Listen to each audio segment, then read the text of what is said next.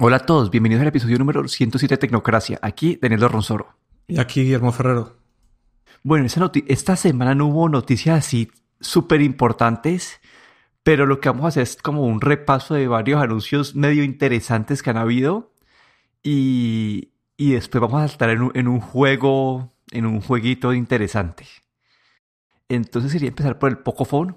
El Poco esta semana anunció varios celulares. Creo que era como que el Poco F2 y el Poco F2 Pro.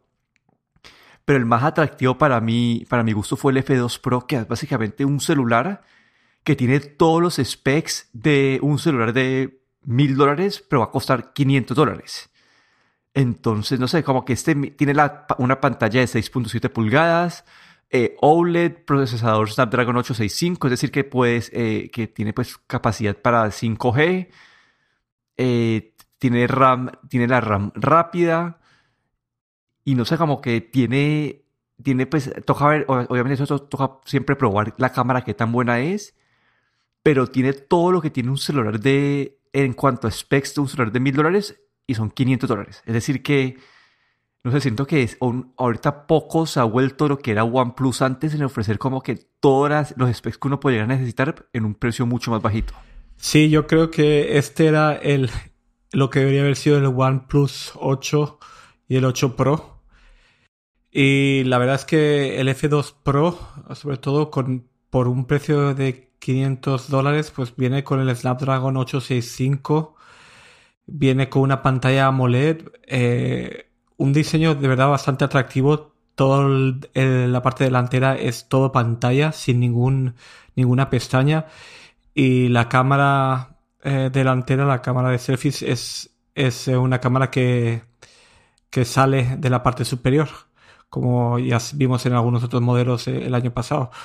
Eh, la verdad es que mm, me pareció muy competitivo y, y esto, esto sí que es un budget phone. Sí, un celular que te ofrece mucho valor por poco precio. Yo, yo cuando, cuando, sí, cuando hice, cuando hice el artículo de, que está en la página de, de OnePlus, yo, yo llamé esa categoría la categoría, de valor. Yo tenía categoría premium, valor y, la, y los budget. Y creo que este, celular va a entrar justo en esa categoría de valor. Sí, claro, habría que ver luego también la calidad de la cámara y luego también el, Android que iba puesto, porque como sabemos, tanto creo que Xiaomi como Huawei tienen ahora estas restricciones en Estados Unidos, sobre todo con... No, pero ese sí viene con el, Android completo y lo van a vender en Estados Unidos, creo que a través de GearBest, que es una página pues que tiene mucha información, pues muchos productos de China que no venden en, en otras partes, lo venden a través de GearBest y ya está nombrado ahí, va a costar 500 dólares y sale el, en dos días, sale el mayo 19. No sé, me parece un celular... Quiero ver reseñas, pero en cuanto a specs, está, se ve que está posicionado para, para sí, atraer mucho. Como que, imagínate, como que por este precio, está casi el mismo precio que un iPhone SE y, te, y specs, aparte de procesador, specs mucho mejores. Está al mismo precio lo que cuesta ahorita un Pixel 4 del año pasado. Está 200 dólares por debajo del, del OnePlus 8 con, con specs parecidos o mejores. Entonces, no sé, como que todo, todo como que apunta a una experiencia buena. Lo único que no, que no vi, que, que puede que le haga falta comparado a los flagships, es la, capacidad de refresco de la pantalla. Que, que pues ahorita, hoy vemos los flagships con 120 Hz este no menciona en ninguna parte la, velocidad de refresco, es decir, que yo creo que va a ser eh, de 60 Hz. Pero aparte de ese detalle, como todo lo demás pareciera ser como categoría flagship. Sí, aquí veo el, resumen en, en Phone Arena y Ah, tiene cuatro cámaras, 64 eh, megapíxeles, la frontal 20 megapíxeles, 128 gigas de memoria expandible con micro SD, batería de 4700 miliamperios, Android 10. Bueno, la verdad es que un muy buen, un muy buen celular a muy buen precio. Y en otras noticias, Amazon anunció nuevas versiones de sus, de sus tablets, el Fire HD yo cuando hice hace, necesito actualizar ese, artículo en algún momento, pero yo hice un artículo de los mejores tablets y creo que en ese rango de precio de, de 150 dólares para abajo, como que no hay competencia. Amazon te ofrece como que el mejor paquete por, por un precio bajito. Y no son los aparatos más atractivos de todos, pero son como que ese es el precio, ¿no? Como que estás pagando, te dan lo que estás pagando. Y no sé, como que creo que en esta, en esta versión han mejorado, han mejorado los procesadores, han, han mejorado un poquito la RAM también. Y siento que estas tablets son como que el tablet perfecto, starter tablet, como que para, para empezar, para tener algo para, para leer, para ver noticias, para ver videos. No sé, como que no creo que Amazon no tiene competencia en este rango de precios. Sí, la verdad es que por, por este precio que son 89,99, 90 dólares, la verdad es que eh, aunque no tenga muy buena resolución 1280 x 800, pero eh, la verdad es que está tirado de precios, ¿no? Y lo han, lo han actualizado con mejor procesador, eh, le han, eh, creo que le han aumentado también la RAM, el almacenamiento, carga por USB-C, la verdad es que... Sí, y la, y la, versión Plus, la versión Plus te dan más, te dan más RAM y te dan carga inalámbrica y te pueden vender como que el charging dock. Entonces básicamente con esta carga inalámbrica se vuelve como un asistente como esos de, de pantalla pero te lo, puedes coger del dock en cualquier momento y llevártelo, llevártelo a otra parte. Entonces me parece como un modelo, me parece un modelo híbrido interesante. Sí, y la verdad es que con, con eh, estos tablets Amazon ha creado como, digamos, el, el eh, la tableta para, para cualquier uso, ¿no? Por un, precio muy barato, principalmente, claro, para leer sus, sus libros de Amazon y consumir su contenido, pero una tableta ideal para si, estás en el ecosistema, digamos, de Amazon, eh, para, para niños, para adultos, con unos precios pues que realmente no, suponen un gran desembolso. Sí, es que al final está en 90 dólares el Fire HD normal y 110 dólares el, el Fire HD 8 Plus. Listo, en otras noticias, acá hay un, algo interesante. Como que yo hace, hace muchos años, pues en la universidad, hicimos un proyecto con un Raspberry Pi. En lo que hacíamos es montábamos como que el, Pi como en una como en una pared, como si fuera una una no sé cómo se dice, pues un doorbell, una campana para o el timbre para entrar a una casa. Y, y lo poníamos con una, con, una, con una cámara. Esta cámara tenía dos usos. Y uno era como que ver a la persona que está entrando como que podía, podías ver ese video y dos, también podía leer códigos QR. Es decir, la idea era listo, no sé, vos mandaste una invitación y, y le mandaste un código QR que se, que, se, que se refresca cada tantos minutos y que, y que se expira después de cierto tiempo a una persona. Esa persona puede mostrar el código QR y con eso puede entrar. Y ahorita Raspberry Pi ha anunciado una cámara de 50 dólares de 12 megapíxeles que se ve súper buena y que te da mucha más versatilidad para hacer proyectos como este. Entonces, no sé, para la gente que le gusta como jugar con, no sé cómo, hacer pues hobbies con el Raspberry Pi, es una súper noticia. Sí, la verdad es que para, como dicen los aficionados del Raspberry Pi, eh, pues eh, esta cámara creo que va a dar mucho juego. Eh, tiene un sensor de Sony eh, luego tiene también lo que pareció bastante interesante es que incluso tiene, tiene soporte para lentes intercambiables de, que utilizan la montura, una montura que se llama C y CS. Y que, bueno, claro, puedes tener, eh, pues ponerle un gran angular o un teleobjetivo. Y, y todo esto, pues, eh, a, a, un precio de, creo que eran 50, 50 dólares. Es decir, eh, pues muy barato y para, para construirte tus, tus, tus pequeños proyectos, la verdad es que me parece muy interesante. Sí, toca ver qué, qué pasa. Y ahí yo vi una foto en, un artículo que mandaste como que el Raspberry Pi con un, con un lente de, de cámara profesional. Sí. un poco chistoso, pero... Pero no sé, me parece interesante como una vez, como que si, una, si alguien está metido en este mundo de, del, del, prototyping de, de hobbies con Raspberry Pi, es una, una super noticia. Claro, imagínate, te puedes montar una cámara de, de espía, bueno, o una cámara, perdona, de espía, una cámara, una cámara de surveillance, de, de una cámara de vigilancia que puedes luego integrar a, a HomeKit vía, vía el Raspberry Pi y puedes acceder desde cualquier lugar. Bueno, puedes hacer un montón de cosas. La verdad es que las ideas, ah, viene, viene, de hecho viene con, eh, tienen un PDF que, que puedes eh, bajarte, que es la, la, han creado como una guía oficial de la cámara donde tienen un montón de diferentes proyectos que, que puedes hacer con la cámara. Sí, y así otras noticias un poco menos ya atractivas, pues para mí como Google ha, abierto Google Meet para todo el mundo. Este, era un programa eh, especial, pues, específico de Google para, para sus cuentas empresariales, pero siento que ya lo han hecho muy tarde. Ya creo que Zoom ha, capturado como todo el mercado. Sí, aquí Google ha querido ahí un poco tarde a abrirse, pero a, mí lo que me parece sorprendente es cómo Zoom ha sido, ha, ha salido una empresa que nadie conocía, que es muy poca gente conocía, ha ha sido esto del corona, le, ha lanzado y básicamente ahora son el, número uno para, para, videollamadas. Sí, como que Zoom ahorita es como que el homónimo de, ojo, no sé cómo fue la palabra, pero como, así como el Kleenex es el, el, de... El de, el de pañuelos, sí. El de pañuelos, como que ahorita Zoom es el de videollamadas. Como que, como que Skype nada que ver, Google Hangouts casi que, que no existe todo es a través de Zoom. Entonces aquí Google se demoró un poquito. Es, es importante saber que esta, pues esta, esta, esta, esta opción, si uno no, dada pues la gran cantidad de noticias de privacidad mala que ha tenido Zoom, entonces es algo pues a, a considerar.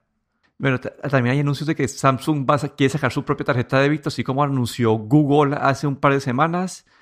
Eh, Samsung quiere sacar una tarjeta de débito en Estados Unidos para poder usarla a través de, Samsung Pay. No hay mucha información además de eso, pero es como que una como que eh, Samsung siguiendo los pasos de Google y Google siguiendo los pasos de Apple.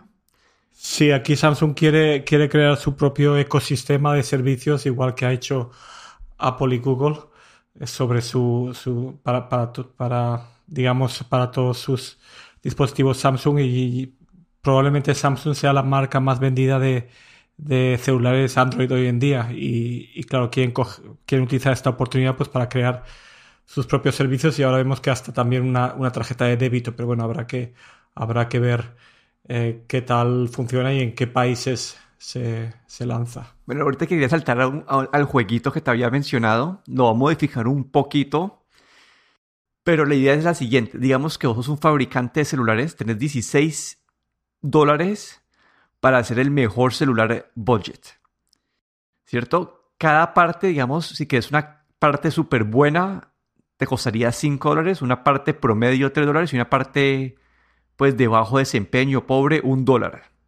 Y te toca gastarlos en pantalla, como que en specs, en cámara, batería, en el diseño, en el hardware y en el software. Entonces la pregunta es, ¿cuánto gastarías y dónde gastarías, gastarías esta plata?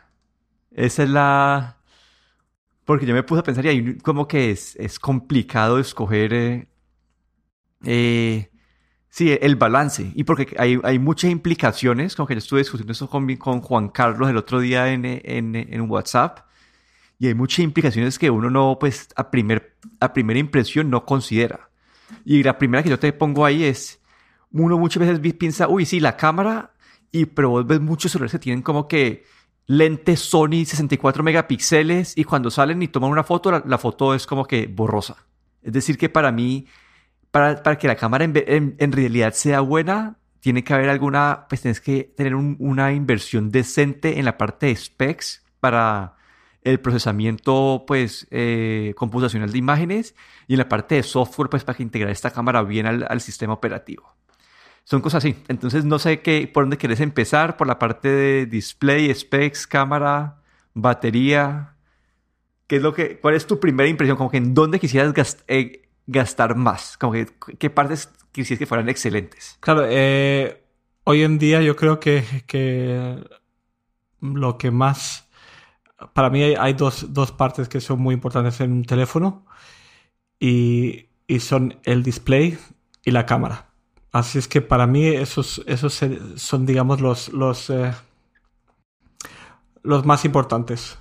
Donde diría yo que pondría mis, mis 5 dólares. Listo. Y después te, quedaría, te querían 6 dólares para el resto, ¿no? Para specs, batería, hardware y diseño. A ver, eh, para software, yo, mm, eh, si me voy a, los que menos invertiría, para software invertiría poco. La verdad es que eh, iría incluso por una versión Android lo más pura posible, incluso este Android de o Android Go, Android Go, este, este Android que hay para este Android Go que, que, es para dispositivos no tan potentes que tiene Android, que es como una versión un poquillo recortada del sistema operativo, pero que también es una experiencia pura de Android, pero que no, no necesita de tan buenas specs en el teléfono, ¿no? Y yo creo que ahí pues me iría eso, ahí me iría por un dólar para el software. El hardware o el diseño también me iría por un dólar porque realmente pues se puede reutilizar diseños anteriores, lo que mientras la pantalla y la cámara sea buena, porque la pantalla es lo que estás mirando todo el tiempo y la cámara es lo que, digamos, lo que más se valora hoy en día para un teléfono. De marketing también invertiría más bien poco, también le, diría, le, daría un 1. Y, porque realmente si un teléfono de estos vale la pena... Sí, no, por, eso yo había, quitado, yo, yo, había, yo había también quitado la parte de marketing porque es algo, no sé, como que es algo un poquito pues ya dependiendo del final del producto, de, de, cuál es tu marca, porque digamos, no sé, como que Tesla no tiene, no, no invierte nada en marketing, por ejemplo. Entonces, pero tiene un producto bueno y una marca que se reconoce y se vende sola. Entonces, una cosa es que uno sea, no sé, que sea Apple y, tener un celular sin marketing y otra cosa es ser como, no sé, compañía, no sé, hoy en día como que HTC que ya está como que en el olvido y vender sin marketing. Como que siento que eso hay, hay otra, hay, después lo jugué con 16 dólares. Entonces a vos te queda faltando specs y batería y te quedan 4 dólares. Sí, mira, a ver, eh, en display y en cámara he puesto 5 de 5 dólares, ya tengo 10 dólares. Luego, en lo que son specs, he puesto 3 dólares, average, ¿vale? Entonces ya llevamos 13. Eh, y luego, en, todo lo demás le pongo un dólar. es decir, ahí llego a los 17, ¿no? Que era el límite. Le pondría de batería, honestamente la batería es bueno tener una batería que dure mucho, pero siempre puedes utilizar una batería externa para recargar. Pero si la cámara dentro del teléfono es mala, pues vas a tener siempre una cámara mala. Pero batería siempre puedes llevarte un, cargador extra, un, cargador de, baterías. Y luego, como el hardware y el diseño, ya te digo que, no, que no podría reutilizar eh, algún, algún hardware antiguo y el, el, software, ya te digo, iría por el Android Go, que es la versión más básica que hay de Android, eh, sin ningún tipo de, de, customización. Y el marketing uno también. Así tendría pues los 17 dólares ahí en... Sí, como que yo estoy... El mío sí es completamente diferente. Porque el mío es más como... Yo me pongo a pensar, listo, en pantallas. El, digamos, el iPhone SE tiene una pantalla decente. Es LCD es de 60 Hz y es como, al tener tan buenos specs, como que, como que complementa un poco pues, la calidad de la pantalla, ¿cierto? Entonces como que, entonces como que yo me iría por una pantalla promedio, como que no tiene que ser OLED, con una pantalla LCD puede estar.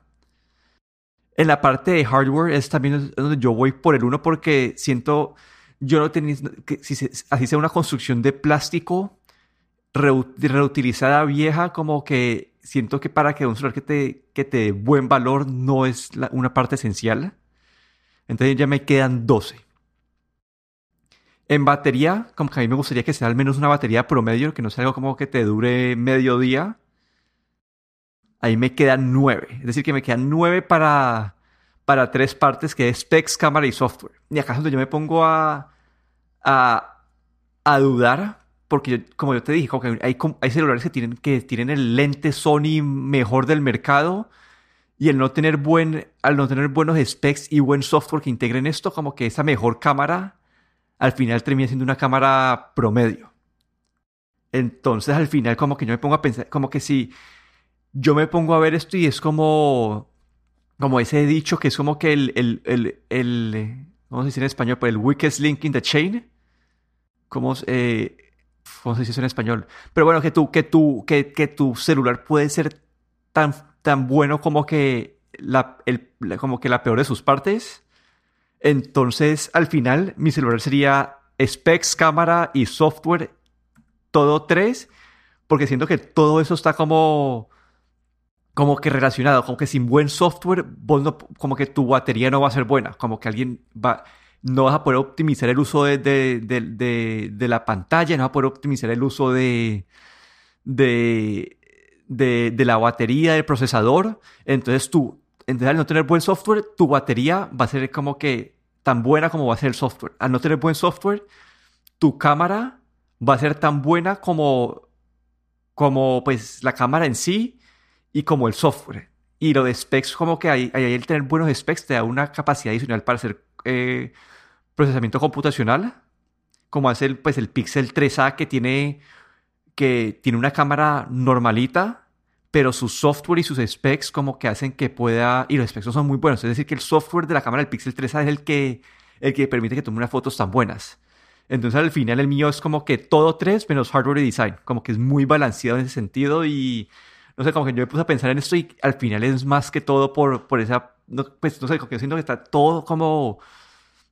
Yo entiendo el argumento, como que tu argumento del, del, del Android es lo mismo que dijo Juan Carlos, como que yo no, yo, le puedo instalar un, un, el Android puro o estos otros, o como que Ubuntu móvil o estos otros OS que hay.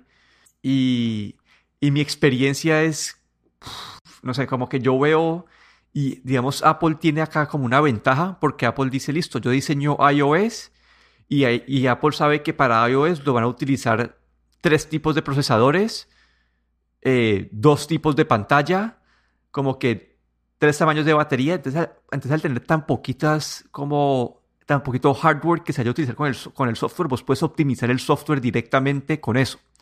En Android, como al tener una gran multitud de, de partes que se van a utilizar, yo, yo creería que Android en sí no está optimizado para, para hacer que sea un plug and play. Entonces siento que tiene que haber un poquito de inversión en el software para que puedas integrar bien el hardware. Sí, la verdad es que ahora oyéndote, oyéndote hablar pues, y, pensando, por ejemplo, en el iPhone SE del 2020, eh, por ejemplo, Apple, ahí ellos han puesto, digamos, del el display, han puesto un, un, uh, un 3 o, un 1 y luego lo que sí que han invertido es en specs, que han puesto el procesador más nuevo y, y la cámara, bueno, el software también han puesto ahí un 5 porque tiene el iOS con todas las, las ventajas del iOS y en la cámara a lo mejor han puesto un 5, un 3, diría yo, una cámara promedio tirando a buena, ¿no? Y lo demás, pues básicamente le han puesto un 1 a todo, ¿no? un batería, hardware, marketing, Sí, ahí siento que pues ah, creo que Apple ahí no cuenta en este, pues en esta, no puede llegar a estos 16 porque ellos están, pues tienen una ventaja que es la parte del procesador, como que vos, sí, como que ellos, ellos, pueden, ellos se pueden dar el lujo de meter este procesador en un celular de este precio que otras compañías no se pueden dar ese lujo. Y eso fue lo que discutimos en ese episodio que, que la mayoría de celulares que en esta gama de precios, como que el Pixel 3A y probablemente el Pixel 4 ahora que salga, van a tener un procesador mid-range en comparación a este procesador que es como que el mejor de los mejores procesadores del mercado. Entonces, como que si vos te pones a, sumar los 16 dólares de, Apple, como que... Claro, porque Apple tiene, yo creo que lo más, lo, más, eh, una de las cosas más importantes que hay que dominar en el mercado de, celulares hoy en día es, es el procesador, digamos que lo tiene propio, y el software, el sistema operativo que lo tiene también propio. Y con eso ya, básicamente, lo demás, pues... Eh, no es tan, eh, no es tan importante. No sé, como que yo ahí, yo medio sumando así por encima, como que yo... No, de hecho, bueno, en inversión de software, yo a Apple ahí le pongo como que un 1. Tiene buena calidad de software, pero inversión cero porque ellos, ya, está diseñado, ¿no? Es, el, es la misma integración que el iPhone 8. Ya están reutilizando, entonces no toca reinvertir tanto, porque es el mismo display del iPhone 8. Como que todo, como que el, el hardware design es como que también es, es decente, pero la inversión que ellos hacen en este celular es, es bajita. Como que ellos en verdad Sí, ellos acá la verdad están lo que están haciendo es economía de escala que pueden sacar un, un, celular en papel, como dijiste vos, display decente, specs excelentes, cámara decente, batería decente, un diseño viejo pero de buena construcción y software que está, ves en los mejores celulares, pero, pero los ese. Pero todo esto se puede por economías de escala. Como que siento que si que eso sería un celular que no es eh, que si tu compañía no hace este, este, otro celular no es imposible de hacer. Y es parte de la, de la oferta de valor, ¿no? Sí, ellos donde hacen el, ahí el negocio es que utilizan eh, un procesador que ya han sacado previamente en otro teléfono, utilizan un diseño también antiguo que ya está más que rentabilizado, tiene un sistema operativo que es propio y que no tienen que, que invertir nada y luego con un display también eh, que se ha usado anteriormente, tampoco no muy especial. Y marketing para Apple, pues cero marketing. Envían el teléfono a sus a los, a los influencers. Yo creo que Apple sí le mete marketing ahí, sí. Esa, esa parte sí. Pero igual sí, como que Apple sí, como que yo creo, no sé, como que yo creo que Apple ahí da su economía de escala, es como lo que los specs que saca no es igual a los costos que tiene esos specs. Y, y creo que eso va a ser el atractivo del iPhone SE. Algo que, pues, uno de los errores que me atrae también mucho, que quiero esperar a ver qué sale, es como que escuchaba, creo que habían rumores de que el Pixel 4 va a costar 350 dólares. Entonces va a ser bastante interesante. Y este creo que va a pelear contra el Poco F2, el No el Pro, que también cuesta como 300 dólares. Entonces, no sé, va a ser interesante este, este mercado de, de valor. No digo que de budget, porque para mí budget es más, bueno, sí podría ser budget. Este mercado de, de budget va a ser interesante, entonces vamos a ver qué pasa con los anuncios que, que yo creo que puede salir el resto del mes. Pero bueno, con ese juego finalizamos nuestro episodio número 107 de Tecnocracia. Aquí me despido, Daniel Dorronsoro, en Twitter en arroba de. Y aquí Guillermo Ferrero, en Twitter arroba cachetero.